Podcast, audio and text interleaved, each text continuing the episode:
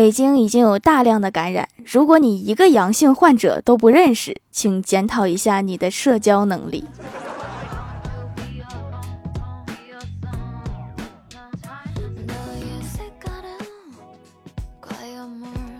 Hello，蜀山的土豆们，这里是甜萌仙侠段子秀欢乐江湖，我是你们萌逗萌逗的小薯条。股票教会了我很多道理，比如一个人以前对你好，不说明以后也会一直对你好。有一只股票带我赚了一千，我觉得它好好啊。我清仓走了之后，还是回味无穷，对它很是挂念，忍不住又重新投怀送抱，结果给我狠狠亏了五千。这个渣票！时代的转变太快了，有点不适应。去图书馆还书，门口保安看到其他人七天核酸码，直接放行；看到我二十四小时，就质问我：“你什么职业？从哪里来？为什么做二十四小时核酸？”周围的人也问我说：“你为什么戴口罩啊？你是不是阳了？”保安也继续追问：“你做核酸到底有什么目的？”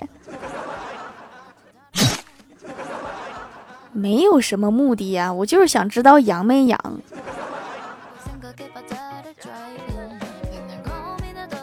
早上吃饭的时候，问我哥说最近处的对象怎么样了？我哥说女朋友手机丢了，已经连续三天闷闷不乐了。为了转移他的注意力，尽快从丢手机的悲痛中走出来，我向他提出了分手。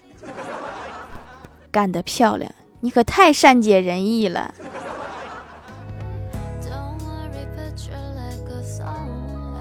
最近大家都在囤药，我也囤了一点，还发了朋友圈显摆了一下。有一个好久没联系的朋友突然联系我，问说：“听说你有抗原，二十份多少钱？”我说：“三百。”朋友说：“这么贵呀？”我说：“抗原一百，二百是你欠我的钱。”朋友沉默了一会儿，给我转账了三百，我点了收款，然后又给他转账了一百。他问我怎么还我一百呀？我淡定的说：“我没有抗原。”欠钱要不回来的都可以试试，真的很好用。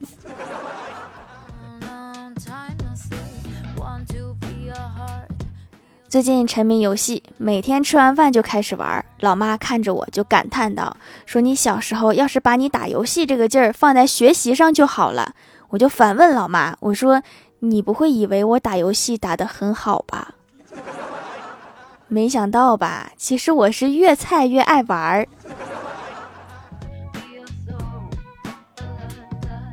记得有一次母亲节的时候，公司举办活动，让大家响应号召，对老妈说“我爱你”。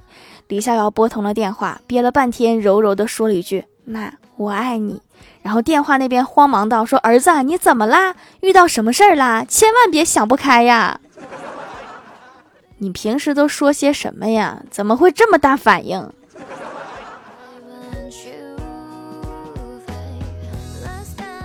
公司开会的时候，领导看到公司新来的同事脸色有些不对，就凑到他耳边说道：“说你脸色怎么不太好啊？尽管你刚加入我们不久，但是也是我们不可或缺的一员。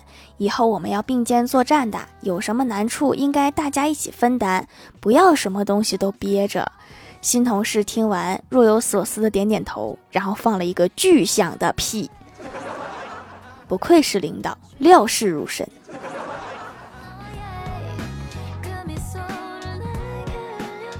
响屁过后，大家都有些尴尬，也没有人说话。小仙儿忍不住在底下嘀咕道：“说为什么有些人放屁可以那么大声？”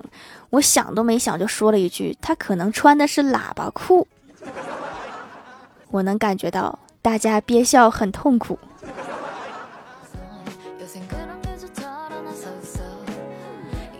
中午，领导视察单位，发现有个人在角落看漫画书，领导就问他说：“你一个月工资多少钱？”那个人答一千，老板掏出钱包数出一千元给他，并大声吼道：“你这个月的工资，马上离开！”那个人高高兴兴的走后，余怒未消的领导问前台妹子说：“他是哪个部门的？”前台妹子答道：“说他是送外卖的。”领导什么时候对我们也能这么大方啊？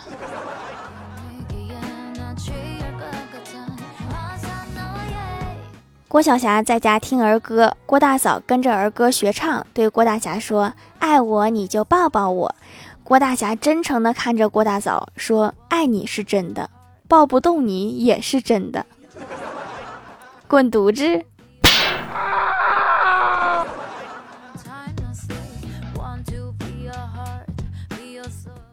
假期，郭晓霞嚷着要学舞蹈，老师劝说道：“很辛苦的。”郭晓霞坚持说：“没问题，我有跳舞的基因带。”老师又纳闷儿哈。郭晓霞自豪地说：“我爸每天晚上深夜回家都会踮着脚尖走路。”这是每一个深夜回家的人必会的技能。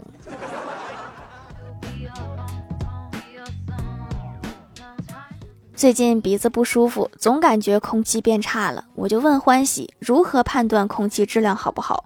欢喜摆出专家的姿态说：“判断空气质量好不好，可以抠鼻屎，黑的就是空气质量不好。”我又问红的呢？欢喜说：“你抠太猛了。”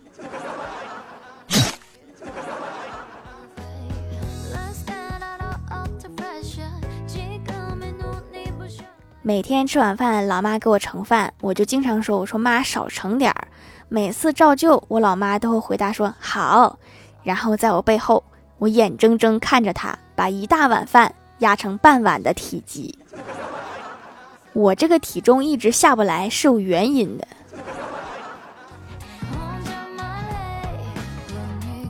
我哥下夜班回家，走进一个小商店，店里只有一个小女孩和她妈妈。我哥面相有些凶，小女孩看着我哥，跟他妈妈说：“妈妈，我怕。”只听他妈妈小声的来了一句：“说别说话，妈妈也怕。”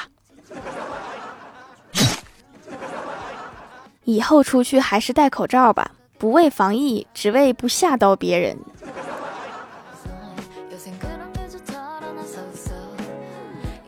蜀山的土豆们，这里依然是带给你们好心情的欢乐江湖。喜欢这档节目，可以支持一下我的淘小店——蜀山小卖店，数是薯条的数，直接搜店名就可以。还可以在节目下方留言互动，还有机会上节目哦。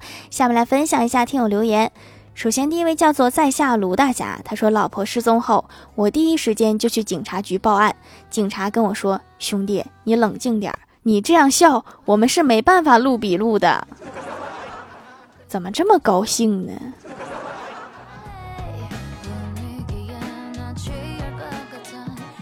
下一位叫做我是老半仙哥哥，他说办公室有蚊子，不知道怎么专盯李逍遥，李逍遥就去问太二真人有没有什么办法。太二真人说，蚊子是靠探测人呼出的二氧化碳找人来吸血的，你尝试改变呼吸方式试试，吸入二氧化碳，呼出氧气，蚊子就不咬你了。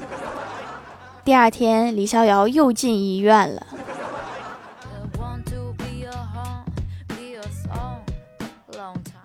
下一位叫做狼藉小灰灰，他说晚上郭大侠和李逍遥喝酒闲聊，我这条命可以说是我老婆给的。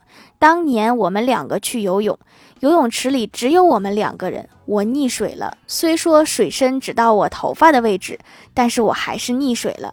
正当我无力蹦起来呼吸空气，快要死掉的时候，他从泳池里爬了出去，水位便降到了我的脖子处。这是多么大的体积呀！下一位叫做匿名买家，他说脸上有一些斑斑点点的，朋友推荐淡斑手工皂，用了一阵子斑点就轻多了，痘印也变淡了，淡淡的药香很好闻，用起来很节省，看着一点都没有变小。后期搭配了祛痘皂一起用，不长痘痘啦，好棒！早晚换着用是可以的哈，多种效果共同实现。下一位叫做尼宝宝诺，他说：“哇哇哇！评论区就九个人，好不容易抢到的板凳，一定要好好珍惜。抽我，抽我，抽我！留两条段子。段子一号：小时候，我和几个同学一起跳皮筋儿，但是没有人愿意撑皮筋。突然，一个人走过来，朝我的胸口拍了一掌，然后说：‘你中了我的三步夺命掌，走三步就会死。’因为我当时还很小，很害怕，一动不敢动。”硬是给他们撑了一个小时的皮筋，最后那个人拿来一瓶矿泉水，说是解药。我喝了之后才感动。美若天仙，肤白貌美，口齿伶俐，沉鱼落雁的条条一定要读啊！当年要是少看点武侠剧，你可能就不会相信了。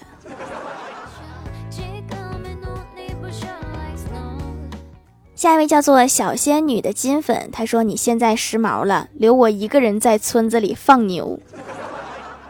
听说现在一头牛好几万，养牛可比上班挣钱多多啦。”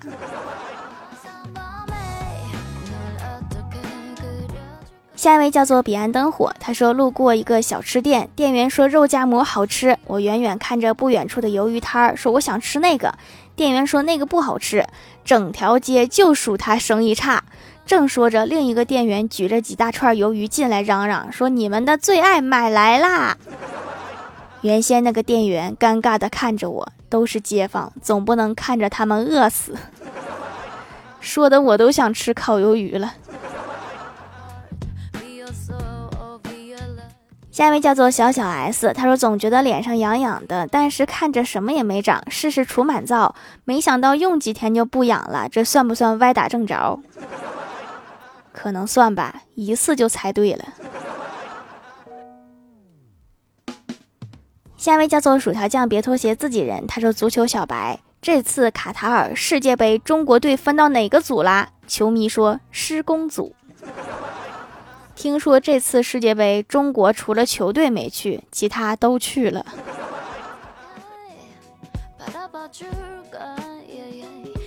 下一位叫做金香，他说已经几天没发朋友圈了，不难看出我是一个沉默寡言、内向腼腆、成熟稳重的女孩子吧？你要是不说，我真没看出来。你说完了，我感觉可能是这么回事儿。下一位叫做亚童儿二零一二，他说钱很重要吗？你饿了三天之后给你一百万和一个馒头，你怎么选？我选一百万，然后拿出一块钱去买馒头。确实不重要，所以我也选钱。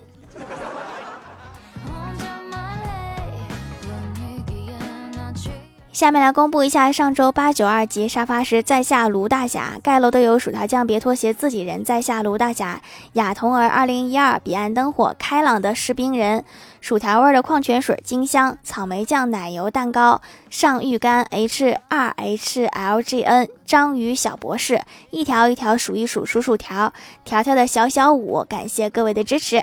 好了，本期节目就到这里了，喜欢我的朋友可以来蜀山小卖店支持一下我。以上就是本期节目全部内容，感谢各位的收听，我们下期节目再见，拜拜。Long time.